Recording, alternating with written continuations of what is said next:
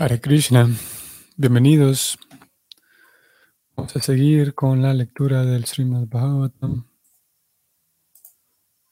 texto número 12, en el capítulo primero del canto segundo. Om Namo Bhagavate Vasudevaya. Om Namo Bhagavate Vasudevaya. Om Namo Bhagavate Vasudevaya. Kim Pramatasya Bahubim Paroksairhaya Nairiham Barang Muhurtam Viditam Gritate Shreyase Yatam La traducción es la siguiente. ¿Qué valor tiene una vida prolongada que se desperdicia, en la que no se ha adquirido ninguna experiencia después de estar muchos años en este mundo? Es mejor un solo momento de plena conciencia, porque eso lo inicia a uno en la búsqueda del bien supremo.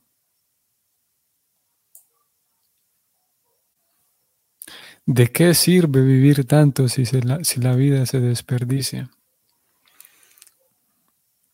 Un tema bastante relevante, el, el, desperdicio del tiempo, el desperdicio de la vida. Vamos al comentario de Prabhupada que dice así. Srila Sukadeva Goswami instruyó a Maharaj Pariksit en lo referente a la importancia de que todo hombre, toda persona que quiera progresar, cante el santo nombre del Señor. Con el fin de alentar al rey, a quien solo le quedaban siete días de vida, Srila Shukadeva Goswami indicó que de nada sirve vivir cientos de años sin conocimiento alguno acerca de los problemas de la vida. Mejor vivir un solo momento con plena conciencia del bien supremo que hay que alcanzar. El bien supremo. El bien supremo de la vida es eterno, con pleno conocimiento y bienaventuranza. Aquellos que se hallan confundidos por las características externas del mundo material y se dedican a satisfacer las propensiones animales de comer, beber y estar alegres, simplemente están desperdiciando sus vidas con el imperceptible paso de los valiosos años. Hemos de saber con perfecta conciencia que la vida humana se le confiere al alma condicionada para que logre el éxito espiritual y el procedimiento más sencillo y posible para lograrlo es el de cantar el santo nombre del Señor.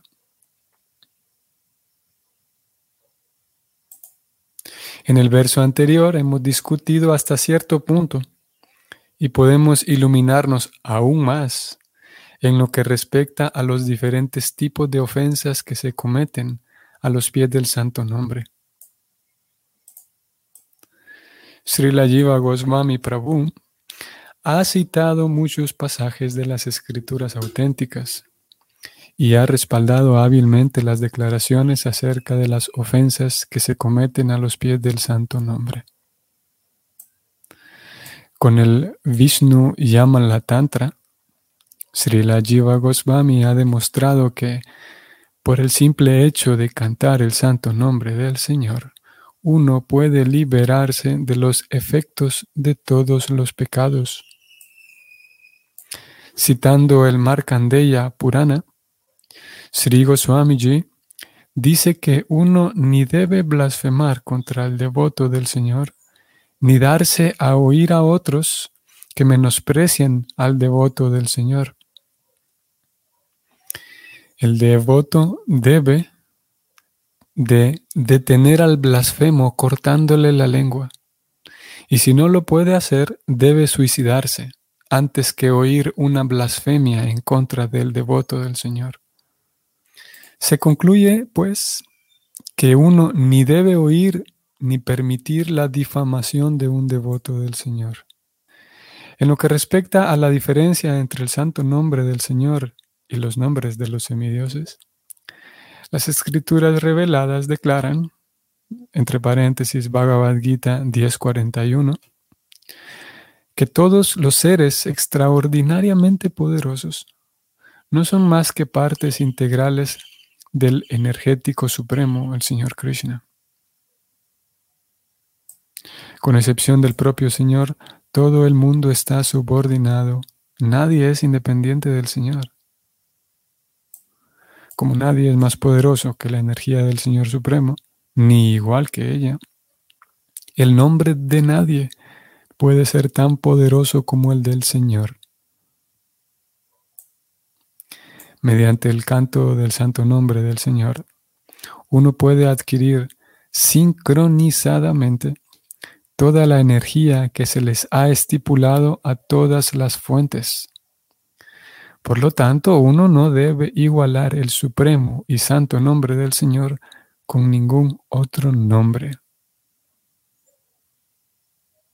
Brahma, Shiva o cualquier otro poderoso Dios nunca pueden ser iguales al Señor Supremo Vishnu. El poderoso y santo nombre del Señor puede sin duda liberarlo a uno de los efectos pecaminosos.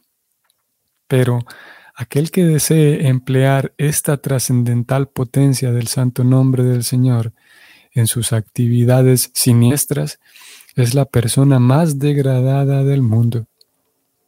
Y vean lo que viene a continuación, dice él, ni el Señor ni ninguna gente del Señor perdonan jamás a esa clase de personas.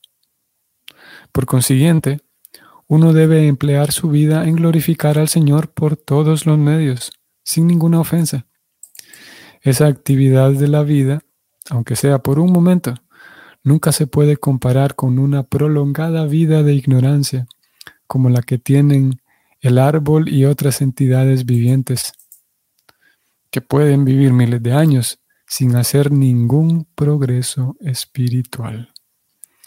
Aquí termina el comentario. Muy bien. Preocupada entonces termina este comentario con una afirmación muy similar a algo, a unas palabras que encontramos, palabras de Krishna encontradas en la Gita 241. Vamos a ver, 240 más bien. Prabhupada dice que, voy a leer nuevamente esta línea, esa actividad de la vida, la glorificación del Señor, aunque sea por un momento, nunca puede compararse con una prolongada vida de ignorancia, como la que tiene el árbol y otras entidades vivientes que pueden vivir miles de años sin hacer ningún progreso espiritual. Krishna dice en la Gita, vamos a ir allá, que Neha Vikrama Nashosti Pratyavayo Navidyate Swalpam api yasya dharmasya trayate mahato bayat. Aquí lo tenemos. Texto 40 del capítulo 2. Krishna dice que en este esfuerzo Krishna viene hablando del yoga, principalmente del yoga y del, y del vivir, actuar siempre entregando todo a Krishna. Krishna dice, en este esfuerzo no hay pérdida ni disminución alguna, uno no sale perdiendo. Y un pequeño adelanto en esta senda puede protegerlo a uno del peligro más grande de todos, el peligro más temible de todos.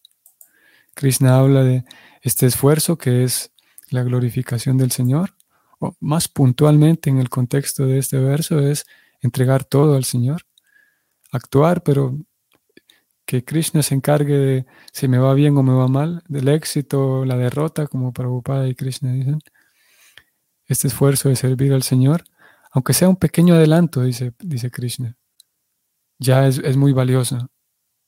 Lo mismo que Prabhupada entonces dijo en su comentario aquí, de que vamos a volver. Um, Prabhupada dice aquí que, bueno, y el mismo verso en realidad, el mismo verso, eh, eh, Shukadeva Goswami habla de que por lo menos un solo momento de plena conciencia, eso ya es mucho mejor que toda una vida en la cual la persona no, hace más que perder el tiempo. Y, y como dijimos al inicio, es hoy por hoy es un tema relevante, la pérdida del tiempo. Voy a mostrarles algo. El significado con preocupada, pero de momento voy a mostrarles algo. Vamos a echarle un vistazo aquí a, este, este portal. Y el titular es, ¿cuánto tiempo de tu vida pasas en las redes sociales? y ahora hablamos un poquito de esto, ¿no? Con el tema del estar desatento al momento de cantar. Y el tema de las, de las redes sociales es algo cada vez más que gana más terreno en nuestra vida. Y es tan, podemos decir en un sentido, tan inocente, tan imperceptible. Porque, por ejemplo, podemos ver, observar a alguien que está, digamos, siendo, em, ¿cómo sería la palabra? Siendo dominado por una droga, digamos, por, por una, una, droga así muy, muy evidente, que está perdiendo su vida. Y podemos alarmarnos al ver a esta persona.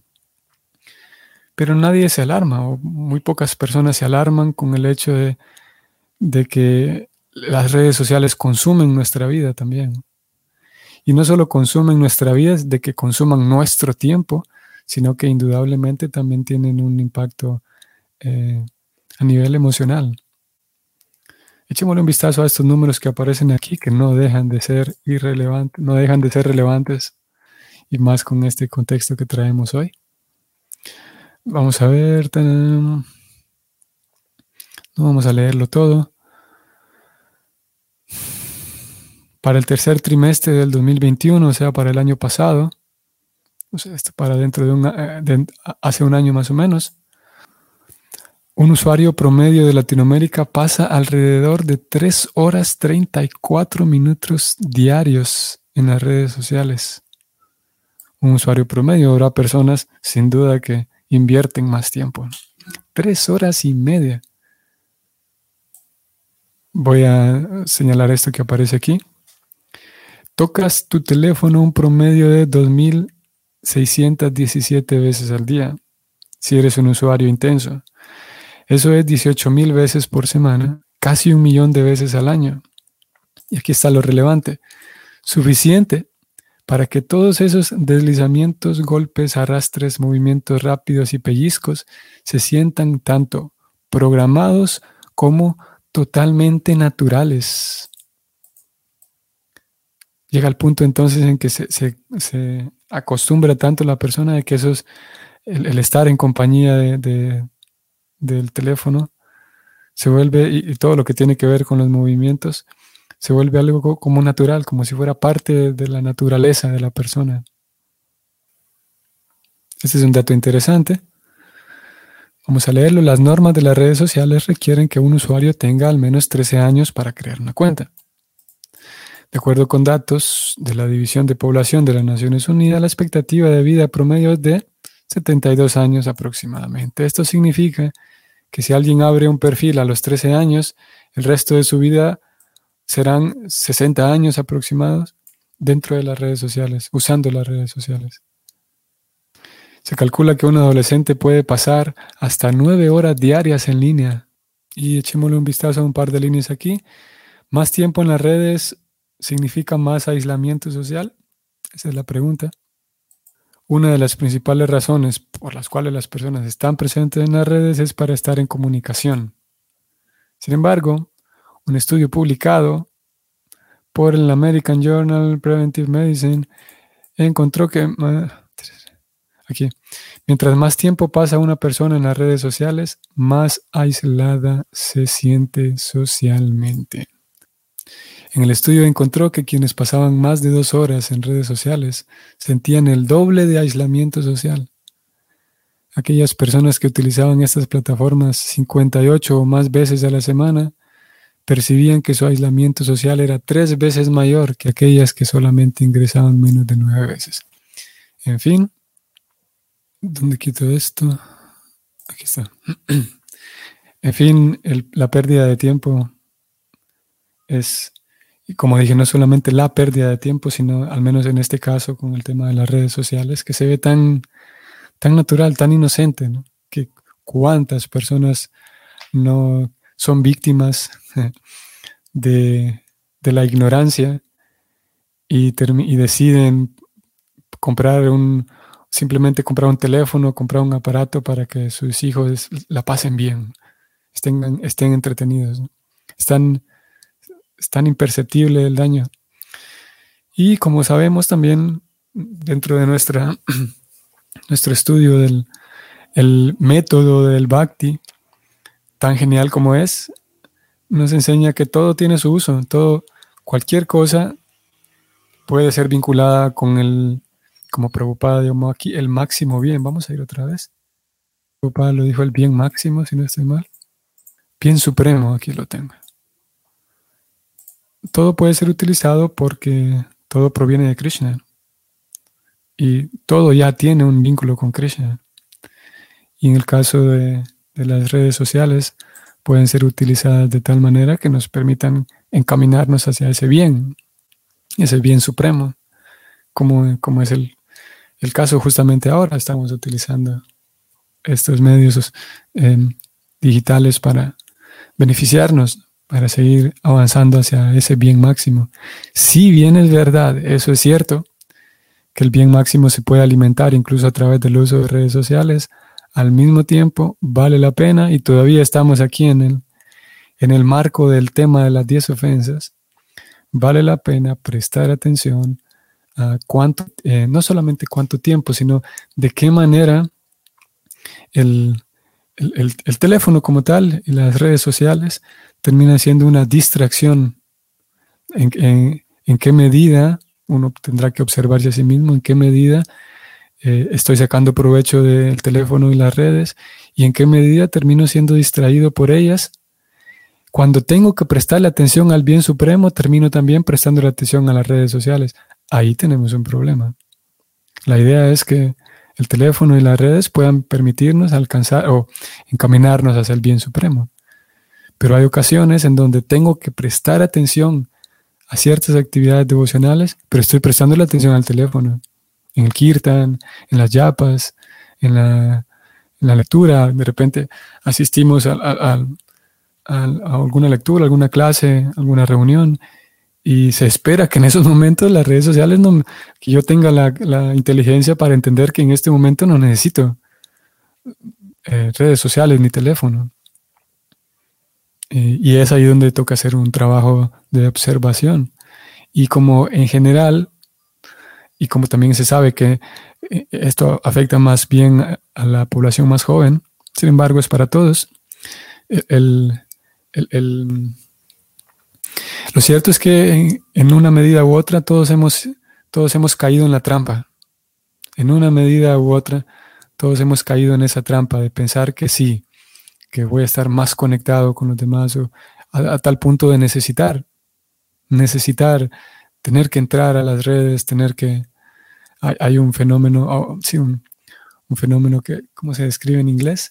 Es el... Tiene unas, unas iniciales, no recuerdo ahora mismo el, nombre.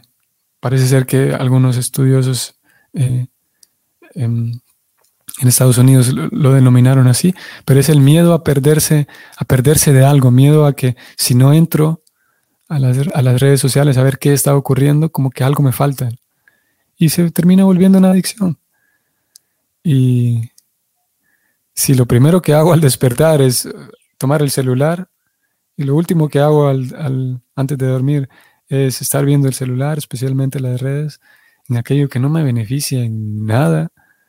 Hay que prestar atención, mucha atención, porque no, es, Es un poco menor, pero es el mismo esquema de una adicción a cualquier droga que termina eh, em, causando un mal físico. En este caso es, es más imperceptible y el, el, daño es muy similar a una adicción, si fuera como si fuera una droga.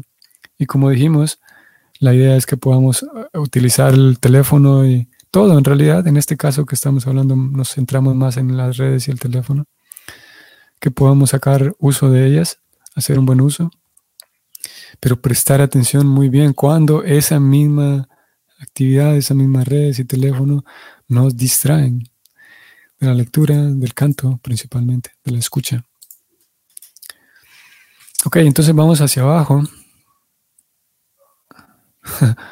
Voy a subrayar esto brevemente. Dice él que aquellos que se hayan confundidos por las características externas del mundo material se dedican a satisfacer las propensiones animales, comer, beber y estar alegres y pasarla bien. Es tan fácil de ver eso hoy en día. Eh, pasarla bien, estar alegres. Ya es, pareciera que eso es todo. Hay que trabajar y trabajar para estar alegres. y sabemos ¿no? que hay momentos tan necesarios de crisis, hay momentos en donde uno no sabe ni, ni, qué hacer, uno no sabe ni mirar para, para la derecha para la izquierda, momentos de perplejidad, de confusión, y son necesarios. Para, eh, todo eso va forjándolo a uno. Y, y sí, son necesarios que hace momentos que son, lo ponen a uno más filosófico, más reflexivo. Pero si uno todo el tiempo su energía la, la pone en estar alegres, estar alegres, y paso de un estímulo a otro estímulo, solamente estimulándome, estimulándome a través de los ojos, a través de los oídos, a través de la lengua, a través de, de las pláticas absurdas, estar alegres, eso es un tipo de enajenación, un tipo de, sí, un tipo de droga, podemos decir también, simplemente el estar alegres y el progreso del bien supremo, adiós. Bien, gracias. Sigo entonces bajando. Mm, quiero, quiero encontrar esto en donde Prabhupada habla del, del, cortarle la lengua. Aquí está. Creo que con este, sí, aquí está. Mm, uno no debe ni blasfemar contra el devoto, ni darse a oír a otros que menosprecian al devoto, o sea, a los grandes devotos. Y bueno, en realidad que no, no tenemos que menospreciar a nadie, a ningún devoto, a nadie. El estudiante o el devoto debe tratar de detener al blasfemo, cortándole la lengua. Y si no lo puede hacer, debe suicidarse, antes que oír una blasfemia contra los devotos del Señor.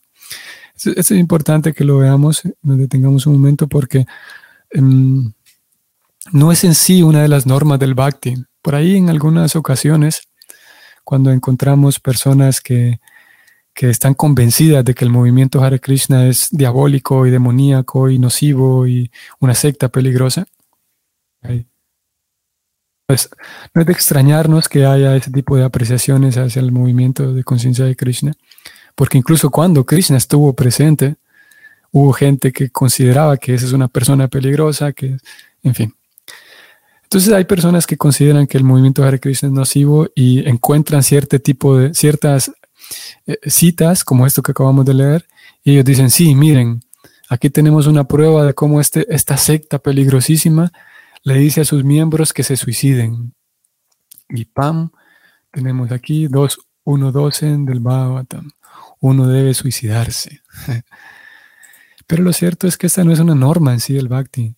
No vamos a encontrar eh, por lo menos eh, en la línea de nuestros acharyas hasta llegar a Chaitanya Mahaprabhu, no vamos a encontrar un solo maestro que le haya cortado la lengua a un blasfemo.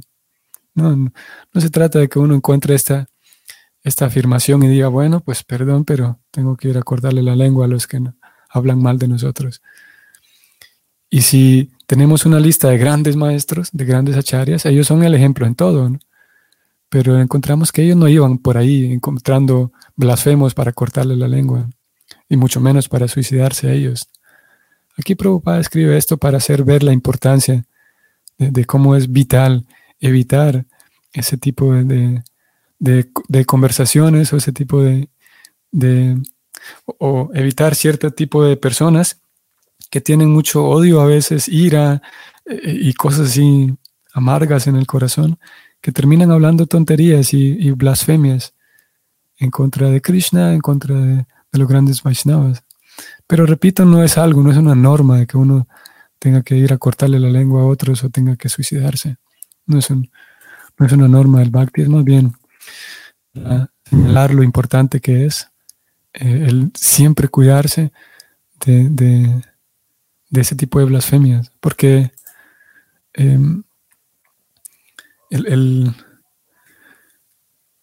una blasfemia o una idea así contraria que, hace que el corazón, que puede quedar sembrada, digamos, en el corazón y, y gradualmente si yo continúo dándole vueltas al tema y continúo escuchando esos mismos temas, entonces llega el punto en el que digo, ¿será verdad?